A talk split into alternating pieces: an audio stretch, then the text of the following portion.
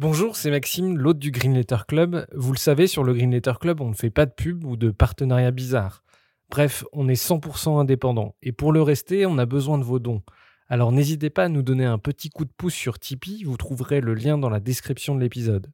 Et pour se financer, on organise aussi des fresques du climat ou de la biodiversité et des conférences sur les questions climatiques. Si ça vous intéresse, n'hésitez pas à nous écrire. Un grand merci du fond du cœur et bonne écoute. Bienvenue dans le Green Letter Club, la chaîne qui décortique les grands sujets écologiques. Aujourd'hui, c'est un épisode exceptionnel où on va parler de piraterie, de pêche illégale et de sabotage. Dans le cadre du festival Climax à Darwin, on a eu la chance de parler avec Lamia Essemlali et Paul Watson. Paul Watson est un des cofondateurs de Greenpeace dont il s'est fait très tôt évincer parce qu'il était considéré comme trop radical. Il a ensuite créé Sea Shepherd, une ONG qui traque la pêche illégale partout dans le monde avec des méthodes musclées, n'hésitant pas à s'interposer à des navires au beau milieu de l'Antarctique ou à saboter des bateaux pour protéger des baleines. L'ami Essim Lali est quant à elle la directrice de Sea Shepherd en France. Cet épisode a été enregistré en anglais, mais la version que vous écoutez est la version française. On a traduit l'épisode grâce à une intelligence artificielle. Vous allez voir, c'est assez bluffant parce que l'IA reprend le timbre de nos voix, mais bon, c'est vrai qu'il y a aussi des passages qui sont forcément un peu moins bien réussis. Bonne écoute. Bonjour euh, Lamia et Paul, merci beaucoup d'être venus ici à Darwin dans le cadre du festival Climax. Nous allons parler de la pêche illégale et bien sûr de l'action directe. Première question, Paul et Lamia, dans le livre que vous avez publié il y a quelques années, vous citez Victor Hugo dans Les Misérables, un passage où il dit ⁇ Il vient une heure où protester ne suffit plus, après la philosophie il faut l'action ⁇ Protester aujourd'hui ne suffit plus pour défendre, pour faire face à l'effondrement de la biodiversité? Je dirais que l'action directe est dans l'ADN de Sea Shepherd tel que Paul l'a créé en 1977. Et c'est très important pour nous d'agir et de ne pas se contenter de protester. Ceci étant dit, il y a des questions pour lesquelles notre rôle sera plus de braquer les projecteurs sur un problème. Un bon exemple, c'est celui des prises accessoires de dauphins dans le golfe de Gascogne. Ça fait des années que Sea Shepherd essaye d'alerter sur ce problème qui se passe chez nous en France. Eh bien, dans ce cas-là, nous ne pouvons pas intervenir directement parce que c'est une pratique légale. Les pêcheurs sont autorisés à utiliser ces engins de pêche par le gouvernement. La stratégie est donc différente. Notre objectif est de médiatiser le problème, d'engager des actions en justice pour obtenir des réglementations pour changer la loi et forcer le gouvernement à respecter ses devoirs à l'égard des espèces protégées. J'ai passé mes vacances cet été au Pays Basque, vous êtes probablement heureux de l'apprendre, et j'ai été frappé de voir que les pêcheurs avaient construit des tours pour surveiller les baleines qui passaient à proximité des côtes. Comment a-t-on fait pour vider à ce point les océans? Aujourd'hui, la mer est quasiment vide de baleines, de requins, de dauphins. La réponse à cette question, c'est simplement l'avidité. Personne n'a vraiment réfléchi à l'avenir. Tout ce qui comptait, c'était le profit que l'on pouvait tirer de la mer aujourd'hui. Par exemple, pour les flottes baleinières américaines, c'était assez facile au début. Ils pouvaient tuer les baleines au large des côtes du Massachusetts. Cent ans plus tard, ils devaient aller chasser dans l'océan Pacifique, dans la mer de Bering, et se rendaient dans les derniers endroits où ils pouvaient trouver des baleines. Ils n'ont pas réfléchi au fait qu'ils pouvaient les exterminer. Tout ce à quoi ils pensaient, c'était combien d'argent allons-nous gagner cette année? C'est à peu près la même attitude aujourd'hui dans l'industrie de la pêche. Combien allons-nous gagner? L'autre avantage pour eux, c'est qu'au fur et à mesure que la population diminue, la valeur du poisson augmente. C'est ce que j'appelle l'économie de l'extinction. Ils gagnent de l'argent en conduisant ces espèces à l'extinction. Ils passent ensuite à une autre espèce, puis à une autre, jusqu'à ce qu'il ne reste plus rien. Pouvez-vous donner un exemple de cette économie de l'extinction? Le thon rouge, par exemple, est le poisson le plus cher du monde, et plus sa population diminue, plus son prix augmente. Prenons un autre exemple, celui d'un poisson appelé l'oplostette orange. Dans les années 90, c'était un poisson très populaire, et on en trouvait dans tous les supermarchés et dans tous les restaurants. Aujourd'hui, on n'en trouve plus parce qu'il lui faut 45 ans pour atteindre la maturité sexuelle et qu'il vit 200 ans. Ce n'est pas comme un saumon qui met quatre ans à atteindre sa maturité et qui meurt ensuite. Résultat, on l'a tout simplement éliminé. Ils ne se sont pas éteints, mais il n'y en a plus assez pour qu'il y ait une pêche viable. Et au lieu d'essayer de les conserver, nous passons à autre chose. La population de cabillaud s'est effondrée en 1992 à Terre-Neuve. Elle ne s'est pas rétablie, même si les scientifiques du gouvernement disaient ⁇ Oh, ça va se rétablir, ne vous inquiétez pas ⁇ Le problème, c'est que les scientifiques qui bossent pour les gouvernements leur disent ce qu'ils veulent entendre. Ils sont embauchés pour justifier leur politique. J'ai un nom pour eux. Je les appelle des biostitués. L'objectif de Sea Shepherd, c'est de lutter contre la pêche illégale notamment. Où est-ce qu'on trouve le plus de pêche illégale dans le monde? La région du monde la plus touchée par la pêche illégale, c'est l'Afrique de l'Ouest, où l'on considère que environ 40% de la pêche est illégale. Bon, évidemment, c'est très difficile d'avoir une estimation précise, car par définition, cette pêche n'est pas déclarée. Mais vous savez, il y a le problème évident de la pêche illégale et celui moins évident de la surpêche. La pêche est légale, mais elle est destructrice, car elle provoque de nombreuses prises accidentelles. Aujourd'hui, la menace principale qui pèse sur les mammifères marins, sur les baleines, sur les dauphins, sur les phoques et sur les espèces protégées, c'est la pêche légale. Le vrai problème, c'est qu'on pêche en trop grande quantité. Et en fait, cette surpêche est liée à l'utilisation d'engins de pêche qui ne sont pas sélectifs, qui prennent tout d'un coup. L'exemple du cabillaud mentionné par Paul est un bon exemple. En 1992, sur la côte est du Canada, on a mis en place un moratoire sur le cabillaud. Mais la population de cabillaud ne s'est jamais rétablie. Pourquoi? Parce que les pêcheurs continuent à attraper des cabillauds accidentellement. Mais comme on n'a plus le droit de les pêcher, ils les rejettent à la mer. Vous voyez, bah, c'est une protection sur le papier, mais pas une protection réelle. Et on a chez nous exactement le même problème avec les dauphins du golfe de Gascogne, qui illustre bien la façon dont les choses se passent au niveau mondial. Les dauphins sont protégés sur le papier, mais comme nous ne protégeons pas leurs habitats, comme nous autorisons les techniques de pêche qui les capturent accidentellement et les tuent par milliers, au bout du compte, ils ne sont pas protégés. On a tendance à ignorer cette question et à nous focaliser uniquement sur les aspects illégaux, mais ces deux aspects sont très importants et nous ramènent au poisson dans notre assiette. En fait, c'est notre énorme appétit pour le poisson qui cause tous ces problèmes, qu'ils soient liés à la pêche légale comme à la pêche illégale. Et ce qui est dramatique, c'est que la consommation de poissons a explosé au cours des dernières décennies. Dans nos assiettes ici, en Europe, en France, dans les autres pays européens, est-ce qu'on mange du poisson qui a été pêché illégalement? Bien sûr. Environ 40% de tous les poissons que l'on trouve sur les marchés ou dans les restaurants ont été pêchés illégalement. Il est très difficile de savoir d'où il vient. Il y a transbordement en mer d'un bateau à un autre, puis il passe dans un port, puis un autre, et enfin il est transporté par avion aux quatre coins du monde. Il est difficile de tracer le poisson illégal et il est très difficile de tracer le poisson soi-disant durable. C'est la raison pour laquelle ils ont créé tous ces labels qui sont censés garantir que le poisson que vous mangez ne provient pas d'une activité de pêche qui détruit l'océan. Si vous réfléchissez, le calcul est très simple. Il y a aujourd'hui beaucoup trop de monde sur cette planète pour manger du poisson durable. 8 milliards de personnes ne peuvent pas manger de poisson durable. La seule solution durable, c'est que les personnes qui dépendent du poisson pour vivre puissent manger du poisson, et que les autres, la meilleure chose qu'ils puissent faire pour l'océan, c'est d'arrêter d'en manger. Nous avons besoin d'un moratoire d'au moins 75 ans sur les activités de pêche industrielle pour permettre à l'océan de réparer les dommages qu'il a subis et de se rétablir. Et l'océan se rétablira si nous le laissons tranquille pendant un certain temps. Oui, des gens comme Daniel Poli ou Didier Gasquel en France disent qu'on a atteint le pic de poissons, c'est-à-dire que même si on ajoute de nouveaux bateaux, on ne pourra pas pêcher plus de poissons qu'il y a quelques années, tout simplement parce qu'il y a moins en moins de poissons dans la mer. En fait, la seule raison pour laquelle ils sont capables de pêcher aujourd'hui, c'est qu'ils investissent des sommes colossales dans des super chalutiers, des palangres et des filets maillants. Des millions et des millions de dollars de matériel pour attraper les poissons de plus en plus rares.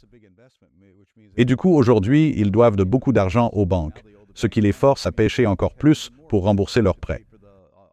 C'est un cercle vicieux qui conduit à l'extinction des espèces. Les plus gros chalutiers, les plus gros navires peuvent pêcher jusqu'à plus de 100 tonnes par jour. Ça signifie qu'ils peuvent pêcher des millions de poissons Oui, c'est même plus que ça. Certains super chalutiers comme le Margiris peuvent pêcher jusqu'à 600 tonnes par jour. Évidemment, ces énormes chalutiers posent de très gros problèmes. Mais il y a aussi la question du nombre.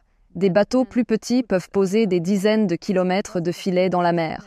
Et en fait, quand vous les mettez bout à bout, ces centaines de petits navires non sélectifs ont un impact équivalent à celui des chalutiers géants.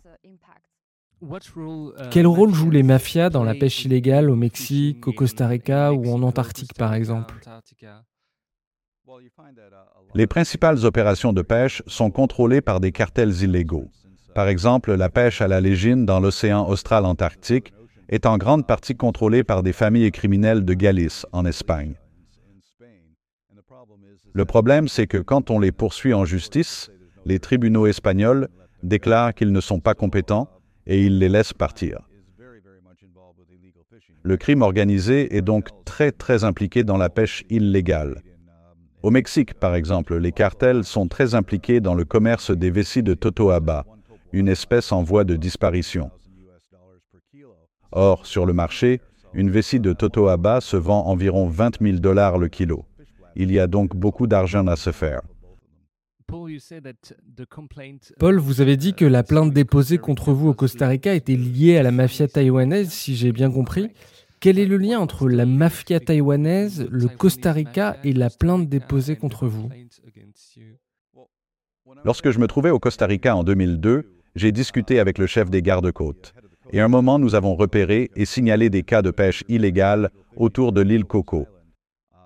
Et quand je lui ai dit que les navires battaient sous pavillon taïwanais, il m'a dit Oh, nous ne pouvons pas les attraper. Il ne faut pas les arrêter.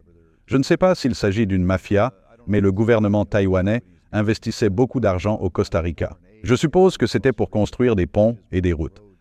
Évidemment, en retour, il était censé ne pas être embêté lorsqu'il envoyait sa flotte de pêche dans les eaux costariciennes.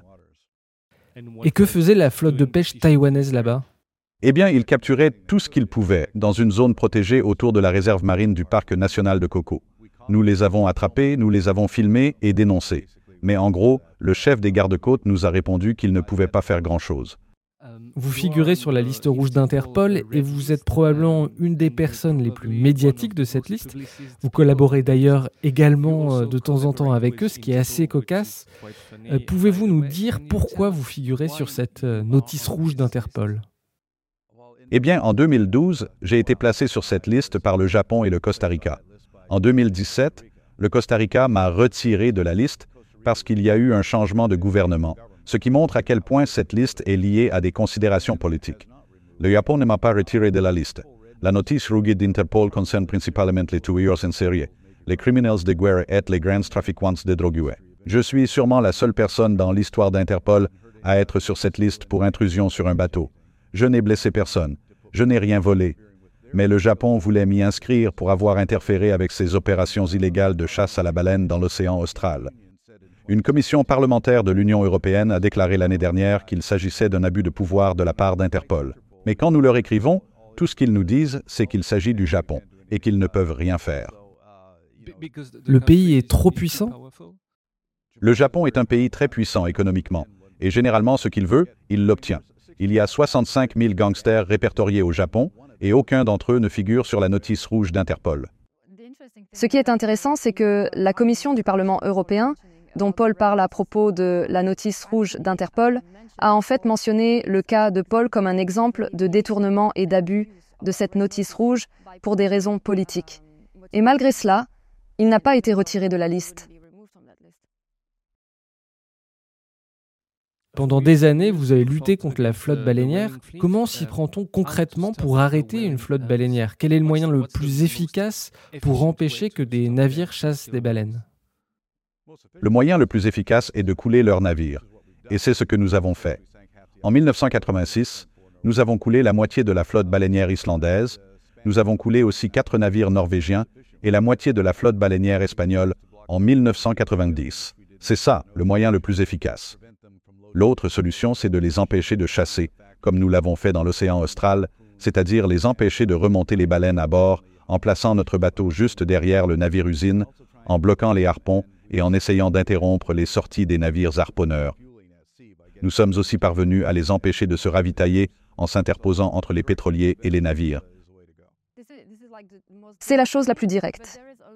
Mais il y a aussi une chose intéressante, et je vais citer Paul à ce sujet, lorsqu'il dit qu'une baleine harponnée n'est pas une histoire, mais des personnes prêtes à risquer leur vie pour sauver cette baleine, ça en devient une. Et ce que Sea Shepherd a réussi à faire sous la direction de Paul, c'est de sensibiliser les gens à la chasse à la baleine, expliquer comment elle se pratique, ce qui a un impact énorme sur sa médiatisation, et ça exerce une pression très forte sur la justice. C'est la raison pour laquelle le Japon a été poursuivi par l'Australie devant la Cour internationale de justice. C'est à cause de la pression que les campagnes de Sea Shepherd ont exercée sur la chasse à la baleine. Les médias sont une arme, il faut réussir à les utiliser pour lutter contre l'effondrement du vivant Les médias sont assurément une arme précieuse. Et l'opinion publique, la pression de l'opinion est essentielle. Et on l'a constaté dans le cas des prises accessoires de dauphins dans le golfe de Gascogne. Ça fait des années qu'on essaye d'avoir des avancées judiciaires sur ce dossier sans jamais y parvenir. Mais la médiatisation de la question et la prise de conscience de l'opinion publique ont vraiment changé les choses. Et on voit concrètement l'impact que cela peut avoir. En février dernier au tribunal, c'est même la première chose qui a été dite. Ils ont commencé l'audience en disant qu'il s'agissait d'une question très médiatisée, que l'opinion publique avait de grandes attentes à ce sujet et que cela pouvait tout changer. Vous avez mentionné, Paul, que vous avez coulé beaucoup de navires en Islande et au Portugal notamment. Est-ce que vous pouvez nous parler de l'affaire du Sierra en 1979 Le Sierra était un baleinier pirate dans tous les sens du terme. Il appartenait à une société de pêche japonaise qui a déclaré ne pas en être propriétaire et il était détenu à 25% par une banque norvégienne qui niait cela également. Il battait pavillon chypriote, son capitaine et son équipage étaient norvégiens, il y avait des membres d'équipage capverdiens et quatre inspecteurs japonais chargés d'inspecter la viande se trouvaient à bord. Personne ne comprenait les liens entre tout ça. Nous avons donc décidé de partir en mer et de l'arrêter. En juillet 1969, je l'ai trouvé à 300 km des côtes portugaises, je l'ai poursuivi jusqu'au port de l'Essos, au nord du Portugal, et j'ai pris la décision de l'éperonner et de le mettre hors d'état de nuire. Et c'est ce que j'ai fait. Je l'ai frappé deux fois, d'abord avec le harpon pour l'endommager, puis en le contournant pour ouvrir le flanc. Nous avons ensuite été poursuivis par la marine portugaise, traduit devant le capitaine du port, et j'ai été accusé de négligence criminelle grave. Mais j'ai dit au capitaine qu'il n'y avait rien de négligent dans cette affaire. Nous avons heurté le navire exactement là où nous voulions le faire. Ce n'était donc pas un accident. Il a ri et m'a dit, Bon, je ne sais pas à qui appartient ce navire, et tant que je ne le saurai pas, vous êtes libre de partir. Six mois plus tard, le Sierra a été réparé pour un million de dollars. Mais le 6 février 1981, nous avons fait sauter le navire et l'avons coulé dans le port de Lisbonne. Ce bateau n'a donc plus jamais tué une seule baleine depuis le jour où nous l'avons éperonné. Dans l'océan Antarctique, le Shonan Maru 2, un baleinier japonais, a délibérément heurté l'un de vos bateaux, le faisant couler au milieu des icebergs. Est-ce que vous pouvez nous raconter ce qui s'est passé là-bas? Et aujourd'hui, le capitaine de ce navire, le Shonan Maru 2, est-il en prison? Tout d'abord, l'Adigil, le navire qui a été coupé en deux, n'était pas l'un de nos bateaux. Il appartenait à une personne nommée Adigil et était commandé par le capitaine Pete Bethune, qui n'était pas du tout sous mon commandement. Je pense qu'il a agi de manière stupide en se plaçant sur la trajectoire du Shonan Maru 2. Il a été coupé en deux et son navire a été détruit, ce qu'il a essayé de me reprocher par la suite. Rien n'est arrivé au capitaine du Shonan Maru 2. Il n'est pas en prison. En fait, grâce à Wikileaks, nous avons découvert un message entre l'Australie et le Japon, dans lequel les Australiens assuraient aux Japonais qu'aucune action ne serait entreprise contre eux. C'était donc une affaire très louche. Ceci dit, ce n'était pas prévu et je n'ai jamais participé ou approuvé en aucune manière ce qu'il s'est passé. Mais ce qui est intéressant, c'est que cela a sans doute attiré l'attention de la communauté internationale sur ce qui se passait, et ça montrait que les Japonais pouvaient faire ce qu'ils voulaient et qu'ils s'en tiraient à bon compte parce qu'ils étaient puissants. La haute mer, c'est une zone où il n'y a pas de loi. C'est une sorte de, de Far West aujourd'hui, la haute mer. Tout ce qui se trouve au-delà de 300 km des côtes, c'est le Far West. Les gens peuvent faire ce qu'ils veulent. Il y a des règles, des traités, Mais il n'y a pas d'application, il n'y a pas de police, il n'y a pas de shérif en ville. C'est pourquoi les gens s'en sortent. C'est pourquoi nous nous en tirons. Comment peuvent-ils s'en prendre à nous s'ils ne s'en prennent pas aux braconniers?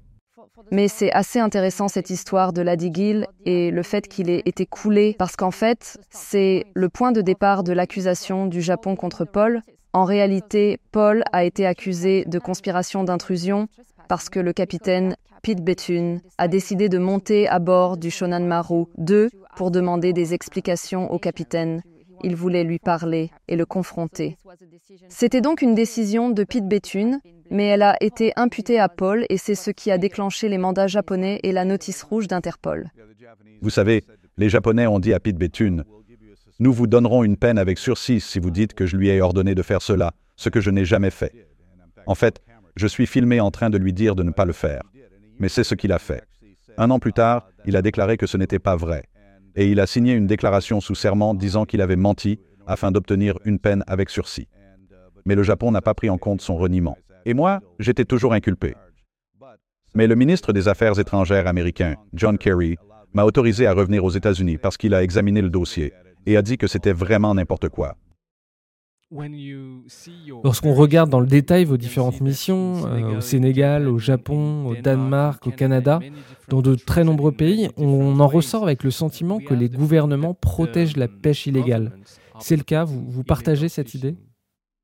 En ce qui concerne le Sénégal, on a essayé d'y mener une campagne. On a même reçu une invitation officielle du président Macky Sall et on a travaillé en étroite collaboration avec le ministre de la Pêche, Haïdar El Ali, qui était pour une fois un ministre de la Pêche réellement impliqué dans la défense et la protection des océans. Il n'a pas fait long feu d'ailleurs. Mais le problème, c'est que même avec le soutien du président, quand on est arrivé sur place, on n'a pas pu faire une seule patrouille. Et ça, parce qu'on n'avait pas le ministère de la Défense avec nous. Les généraux de la marine ne voulaient pas de nous ici. Ils nous ont dit que là, nous marchions sur les plates-bandes de personnes très importantes. Ils ne voulaient surtout pas s'occuper de la pêche illégale, parce que cela nuirait aux intérêts de certaines personnes. Et même si, localement, les pêcheurs nous soutenaient pour lutter contre la pêche illégale, le président ne pouvait pas aller à l'encontre de ses propres généraux et nous n'avons rien pu faire. Et donc on a dû partir. Comment expliquer ça au Sénégal? Ce qu'on comprend, c'est que le gouvernement est corrompu. Est-ce que c'est la même chose au Danemark, la même chose au Canada? Pourquoi les gouvernements protègent-ils autant la pêche illégale? Les gouvernements ont tendance à prendre leurs ordres auprès des entreprises. Le Canada en est un bon exemple. Sur la côte ouest du Canada, toute l'industrie de la pêche est contrôlée par un homme nommé Jimmy Patterson. Ce que Jimmy Patterson veut, Jimmy Patterson l'obtient. Et parce qu'il est extrêmement riche et puissant, il dit donc au gouvernement ce qu'il doit faire, et pas l'inverse. Par ailleurs, sur la côte ouest du Canada, nous avons des fermes d'élevage de saumon qui causent beaucoup de problèmes aux populations de saumon sauvages, en propageant des maladies, de la pollution et tout le reste. Quoi que nous fassions, quelles que soient les données scientifiques que nous présentons, le gouvernement canadien trouvera des moyens de contourner le problème. Nous l'attaquons en justice nous gagnons. Le gouvernement continue comme avant. Nous l'attaquons à nouveau en justice. Nous gagnons encore. Le gouvernement n'en tient pas compte. Le gouvernement sert les intérêts des entreprises, il ne sert pas les citoyens du pays. Et je pense que c'est à peu près vrai pour tous les gouvernements. Le problème avec les gouvernements, c'est que les hommes politiques dépendent des dons et du soutien des entreprises pour rester au pouvoir. Et si vous leur enlevez cela, ils n'ont plus ce soutien. Prenons l'exemple de l'Islande. En juin de cette année, l'Islande a interdit temporairement la chasse à la baleine.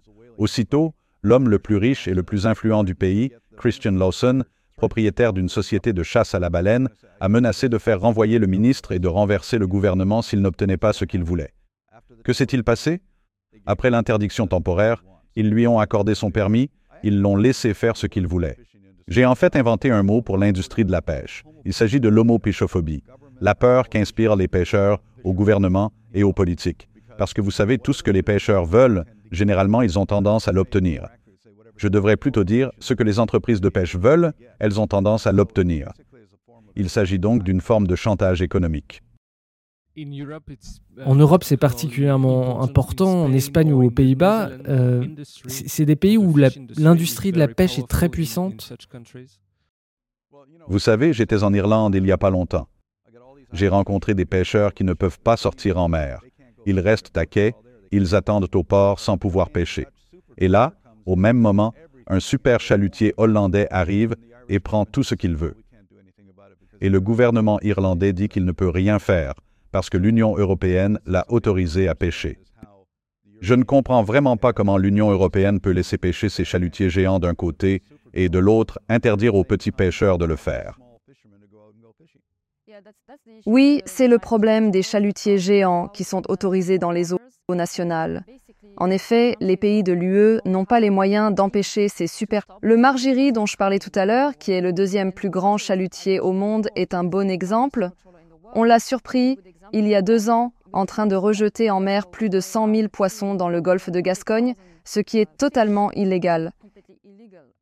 Il y a quelques années, ce chalutier géant a essayé d'aller pêcher dans les eaux australiennes. Eh bien, ça a fait scandale. Les pêcheurs locaux, les ONG et le grand public se sont rassemblés et ils ont dit au gouvernement australien, Nous, on ne veut pas de cette machine à tuer dans nos eaux. Et le Margiris a dû partir sans avoir pêché un seul poisson. Ce n'est pas quelque chose que la France peut faire. Et en fait, aucun pays ne peut faire ça au sein de l'Union européenne. Nous ne pouvons pas empêcher ce navire de venir pêcher dans nos eaux, et c'est très préjudiciable. En France, on a eu le plan Mélic en 1991 où le gouvernement a détruit un grand nombre de petits bateaux de pêche. Mais aujourd'hui, on constate que l'Union européenne ou les gouvernements subventionnent des bateaux de plus en plus grands. Ces subventions accordées aux grandes flottes de pêche sont-elles problématiques Eh bien oui, il y a des milliards d'euros de subventions destinées à l'industrie de la pêche. Et le problème, c'est que tout cet argent devrait financer des méthodes de pêche plus sélectives, un contrôle plus strict des lois en vigueur et dans de meilleurs contrôles en mer. En fait, cet argent devrait tout simplement être investi pour permettre de réduire au minimum l'impact de la pêche sur l'océan, ce qui n'est pas le cas. Il y a beaucoup, beaucoup, beaucoup d'euros, beaucoup trop d'argent qui est investi dans certains des navires de pêche qui sont en fait les plus destructeurs. Donc oui, c'est clairement une aberration. Les militants écologistes sont de plus en plus souvent la cible d'attaques et d'actions violentes. Est-il dangereux aujourd'hui, plus que jamais, de protéger la vie sur cette planète Des écologistes sont assassinés en permanence, mais on n'en entend pas parler. Au cours des 20 dernières années, au moins 3000 personnes ont été assassinées, dans des pays comme le Brésil, la Colombie ou le Mexique, et même aux États-Unis et en Europe. Et les médias n'en parlent même pas. C'est comme si, vous savez, cela faisait partie du business. Il devient donc de plus en plus difficile de résister. Et même maintenant, ils adoptent des lois qui arrêtent les gens avant qu'ils fassent quoi que ce soit. Par exemple, en Allemagne, les militants du changement climatique sont arrêtés avant une manifestation, avant qu'ils ne sortent de chez eux, parce qu'il y a une possibilité qu'ils fassent quelque chose. Et en fait, à mesure que la situation se dégrade, qu'elle devient plus désespérée, les gouvernements réagissent en adoptant des lois plus répressives et en punissant plus sévèrement les personnes qui tentent de faire quelque chose pour remédier à la situation. En gros, l'attitude est la suivante. Soit vous acceptez ce qui se passe, soit nous vous jetons en prison, ou pire. Avez-vous l'exemple de personnes de Sea Shepherd ou de la Fondation Paul Watson qui ont eu des problèmes à cause de vos activités, qui ont été euh, menacées ou attaquées? C'est pour cette raison que je figure sur les notices rouges d'Interpol. Le Costa Rica m'y a inscrit pour avoir interféré avec une opération de trafic d'ailerons de requins ce que j'ai fait à la demande du gouvernement guatémaltèque. Le Guatemala m'avait donné l'autorisation de le faire. Mais lorsque je suis arrivé au Costa Rica, celui-ci m'a dit que j'avais essayé de tuer ces gens. J'ai répondu que non, et que nous avions tout filmé. Ils ont donc rejeté l'affaire parce qu'il n'y avait pas de preuves. Ils sont revenus une semaine plus tard et ont dit Vous avez essayé d'agresser ces gens. J'ai répondu que non. Nous sommes allés au tribunal, nous avons montré le film. Ils n'avaient donc aucune preuve. Ils m'ont alors dit OK, les charges sont abandonnées. Plus tard, je suis arrêté pour ce qu'on appelle la mise en danger d'une épave. Personne ne sait ce que cela veut dire. C'est pour ça que je suis sur la notice rouge d'Interpol. Ils essaient donc de trouver des moyens. C'est comme Julian Assange. En gros, dites-moi la vérité et nous vous jetterons en prison. Il est citoyen australien. mais il est accusé de trahison aux États-Unis. Il est toujours en prison sans avoir été traduit en justice. Et il n'a rien fait de différent du New York Times ou du Monde. C'est une forme de punition pour les personnes qui ne sont pas d'accord. Mais c'est ce qu'il faut. Nous avons besoin de ce type de résistance. Dans les cinq à dix prochaines années, on verra apparaître des réponses beaucoup plus radicales aux situations environnementales. Pour l'instant, nous avons Extinction Rébellion et un certain nombre de groupes qui repoussent les limites. Heureusement, personne n'a été tué. Il s'agit du mouvement le plus non violent de l'histoire de l'humanité. Pas une seule personne n'a été tuée par un écologiste ou un défenseur de l'environnement. C'est incroyable. Mais combien de temps cela va-t-il durer? Parce que si les gouvernements rendent les choses de plus en plus répressives, de plus en plus difficiles pour obtenir quoi que ce soit, il y aura probablement une réponse violente à un moment ou à un autre. Il s'agit de la répression du gouvernement, mais il y a également eu des attaques de la part des pêcheurs. En France, notre équipe a été physiquement attaquée et battue par des pêcheurs cette année parce que nous avions dénoncé les prises accessoires de dauphins. 70 pêcheurs sont venus chez moi et m'ont menacé. Vous savez, c'est aussi le genre de pression que nous pouvons subir. Mais oui, comme le dit Paul, c'est le mouvement le plus non violent qui soit, et pourtant on nous qualifie d'éco-terroristes. Et vraiment, je trouve que ça n'a aucun sens, parce que ce n'est pas nous qui répandons la terreur, ça serait même plutôt l'inverse. Vous savez, quand on m'accuse d'être un éco-terroriste, je réponds simplement que je n'ai jamais bossé pour Monsanto. Au Canada, par exemple, j'ai eu l'idée d'une industrie qui ne soit pas cruelle ni mortelle pour les phoques. L'idée était de mettre les gens au travail en brossant les poils de mue des bébés phoques. Une entreprise allemande était prête à payer 200 dollars pour 100 grammes de ces poils parce qu'il s'agissait d'un matériau transparent et assez unique. Et en fait, les phoques adorent se faire brosser. Mais les chasseurs de phoques ne voulaient pas, vous savez.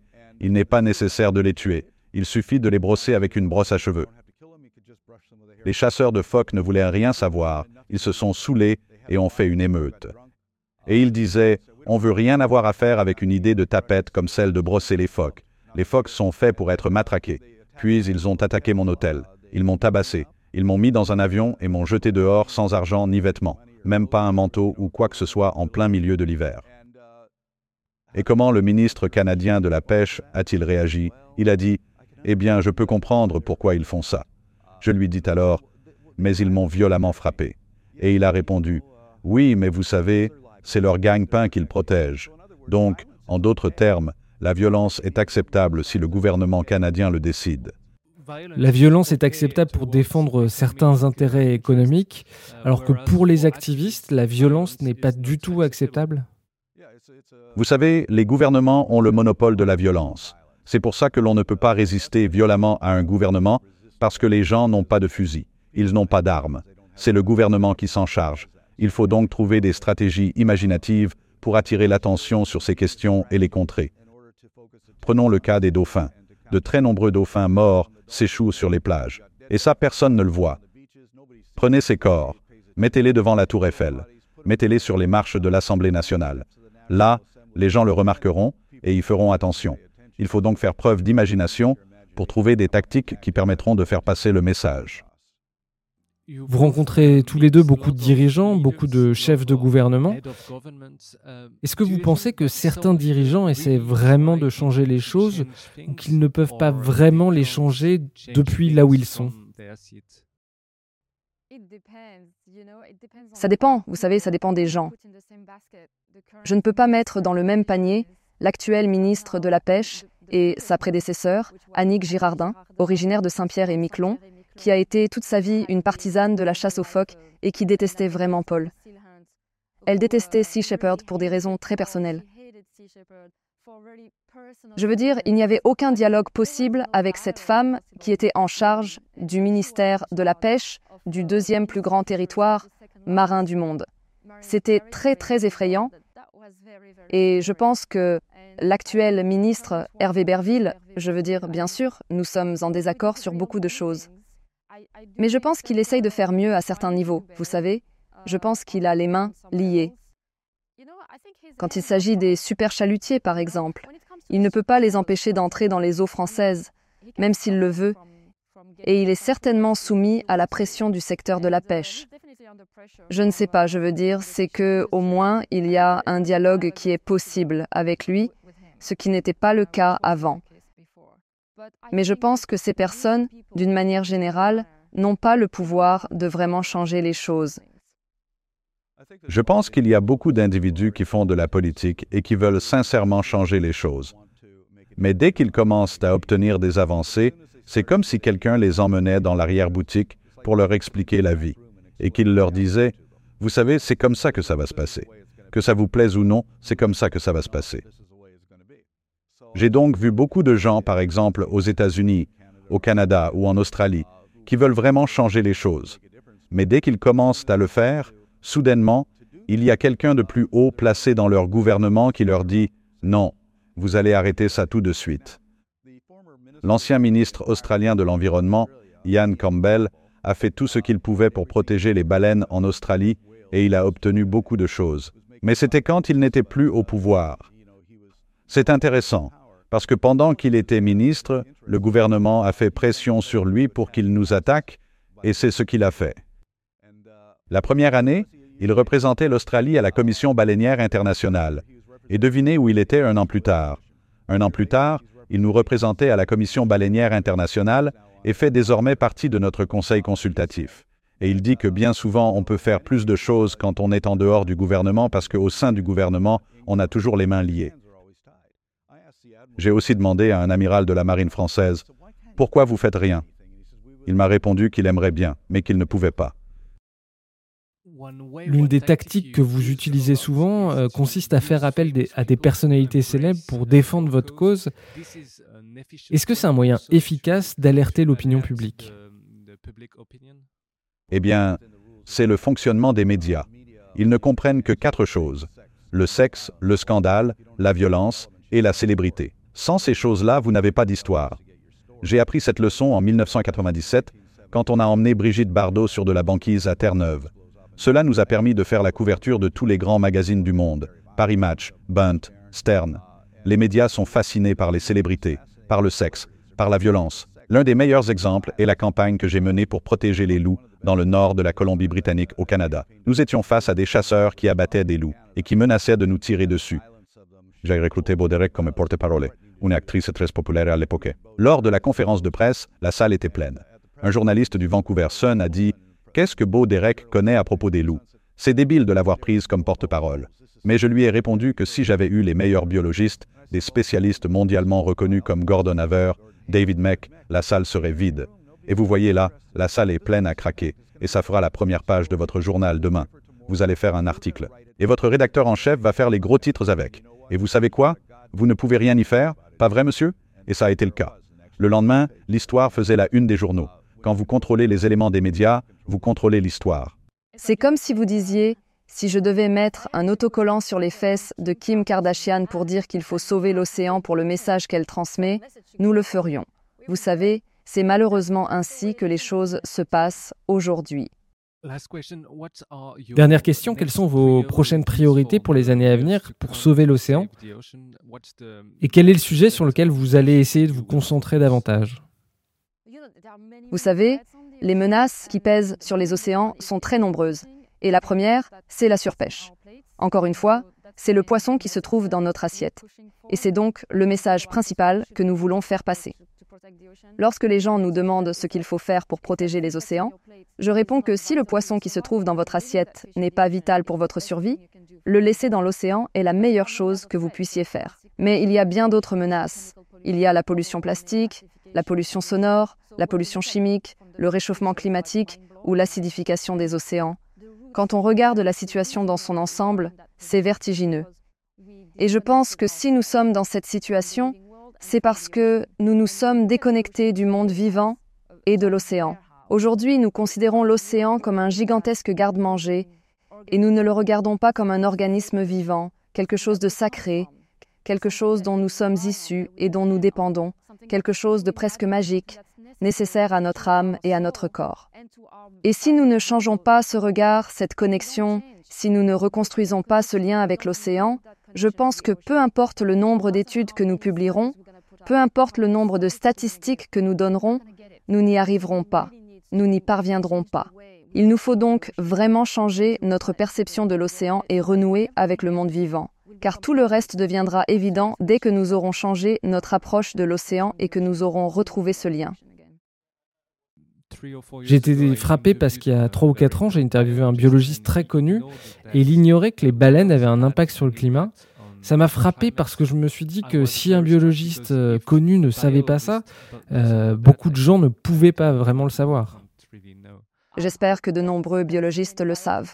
Je ne sais pas qui est la personne que vous avez interviewée, mais il est passé à côté d'un point important.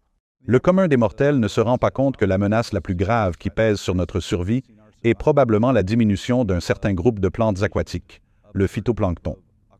Depuis le début des années 1990, le phytoplancton a diminué de 40% Le phytoplancton fournit 70% de l'oxygène de l'air que nous respirons et séquestre d'énormes quantités de CO2. Il est également à la base de toute la chaîne alimentaire de l'océan. Cette diminution est due à la réduction du nombre de baleines, de phoques et d'oiseaux de mer qui apportent les nutriments nécessaires au phytoplancton dans leurs excréments, tels que le magnésium, l'azote et le fer, en particulier le fer. Si le phytoplancton disparaît de l'océan, nous mourrons. Nous ne vivons pas sur cette planète sans phytoplancton dans l'océan. C'est dire son importance, mais la plupart du temps, le citoyen lambda n'a aucune idée de ce que c'est. Et c'est pourtant la menace la plus importante pour notre survie. Et cela pourrait arriver. L'effondrement de la biodiversité pourrait s'aggraver. C'est la loi de l'interdépendance des espèces. Si nous éliminons les baleines, si nous éliminons les oiseaux de mer, le vivant risque de s'effondrer sans que l'on s'en rende compte. Regardez, à l'heure actuelle, beaucoup de gens disent que le changement climatique, c'est une arnaque, des conneries, que cela n'existe pas. Et pourtant, on voit jour après jour les effets du changement climatique, mais les gens restent dans le déni. Et c'est la même chose aujourd'hui avec l'effondrement du vivant. Je pense que le pire, la chose qui est encore plus grave que le changement climatique, c'est l'effondrement de la vie sur la planète. Oui, et nous avons cette voie risquée que nous empruntons en France, mais pas seulement en France, qui consiste à sacrifier la défense de la biodiversité sur l'autel de la lutte contre le changement climatique. C'est ce que nous voyons avec tous les projets d'éoliennes offshore qui sont censés être construits sur le littoral français. Le gouvernement français a de grandes ambitions. Le président Macron a déclaré qu'il voulait 50 parcs d'éoliennes offshore d'ici l'année prochaine. Et quand on regarde le plan, on s'aperçoit que ce sera en plein milieu d'aires marines protégées, de couloirs de migration, de zones d'alimentation d'espèces protégées. Et ces entreprises obtiennent des dérogations, des autorisations de destruction d'espèces protégées. Pourquoi? Parce qu'elles sauvent la planète en construisant des éoliennes offshore. En gros, nous sacrifions la biodiversité parce qu'il faut lutter contre le changement climatique. C'est un non-sens total car, encore une fois, l'océan est le premier régulateur du climat. Si nous sacrifions la biodiversité en général et la biodiversité marine en particulier, c'est fini. Nous sommes condamnés. Nous ne gagnerons pas la bataille contre le changement climatique. Une autre chose intéressante, c'est que lorsque Paul dit à quel point les oiseaux de mer sont importants pour la biodiversité, il dit que la moitié des oiseaux de mer ont disparu. La moitié des oiseaux de mer ont disparu? 70% au cours des 50 dernières années, 70% des oiseaux de mer ont été anéantis par la surpêche, soit parce qu'ils ont été capturés accidentellement, soit parce qu'ils n'ont plus de poissons à manger. Lorsque je publie ces statistiques, je dis que 70% des oiseaux de mer ont disparu en 50 ans. Les gens se disent ⁇ Oh, d'accord, ça a l'air vraiment grave. Mais quelle autre réaction que celle-là? Il y a quelques jours, avec les amis de Sea Shepherd France, on a ouvert en Bretagne un tout nouveau centre de soins et on a reçu un oiseau de mer qui avait avalé deux hameçons. On a essayé de sauver cet oiseau. On a raconté son histoire et on l'a récupéré. On a fait une radio et on pouvait voir que les crochets étaient enfoncés dans sa chair et qu'il ne pouvait plus se nourrir. On a tenté une opération très risquée avec un vétérinaire pour sauver cet oiseau. Il a survécu quelque temps, mais il a fini par mourir. Et les gens étaient très tristes et aussi très en colère. On a reçu des milliers de messages. C'est difficile parce que vous voyez que les gens peuvent ressentir de la tristesse et se sentir concernés par le cas d'un seul, mais dès qu'on parle à grande échelle, les gens restent plutôt indifférents. Dernière question, il y a de nombreuses personnes aujourd'hui qui souhaitent euh, agir, s'engager pour euh, lutter contre l'effondrement de la vie sur Terre ou le changement climatique. Quels conseils leur donneriez-vous? Je pense que nous faisons face à un problème impossible à résoudre. Et comment résoudre un problème qu'on croit impossible? Il faut trouver une solution qu'on croit elle aussi impossible. Et vous la trouvez grâce aux vertus du courage, de la passion et de l'imagination. On s'implique, on découvre ce en quoi on est doué et on utilise ses talents, ses compétences pour faire la différence dans ce domaine. Et pour donner un exemple de résolution d'un problème impossible, l'idée même que Nelson Mandela devienne président de l'Afrique du Sud était impensable, impossible, et pourtant, l'impossible est devenu possible. C'est ce que nous devons vraiment comprendre. Nous pouvons rendre l'impossible possible, mais nous devons faire preuve de courage, d'imagination et de passion pour y parvenir. Il ne faut pas non plus se laisser décourager par les critiques, ni s'inquiéter de l'avenir. Vous savez, l'une des meilleures leçons que j'ai apprises, c'est lorsque j'étais infirmier volontaire à Wounded Knee, dans le Dakota du Sud, en 1973. Nous étions encerclés par les troupes du gouvernement américain qui nous tirèrent dessus, tuant deux personnes et en blessant 46. Je suis allé voir Russell Means, qui est le chef du mouvement des Indiens d'Amérique, et je lui ai dit, Nous n'avons aucun espoir de gagner. Les chances contre nous sont écrasantes. Que faisons-nous ici? Il m'a regardé et m'a dit, Nous ne nous préoccupons pas de gagner ou de perdre. Nous sommes ici parce que c'est le bon endroit, la bonne chose à faire, le bon moment pour le faire. Ne vous inquiétez pas de l'avenir. Vous n'avez aucun pouvoir sur l'avenir. Votre pouvoir réside dans le présent. Ce que vous faites dans le présent définira l'avenir. Personne ne doit donc être pessimiste, personne ne doit être déprimé. Il suffit d'utiliser toute son énergie dans le présent pour définir l'avenir. Merci beaucoup. Merci Lamia. Merci Paul d'être venu. Merci.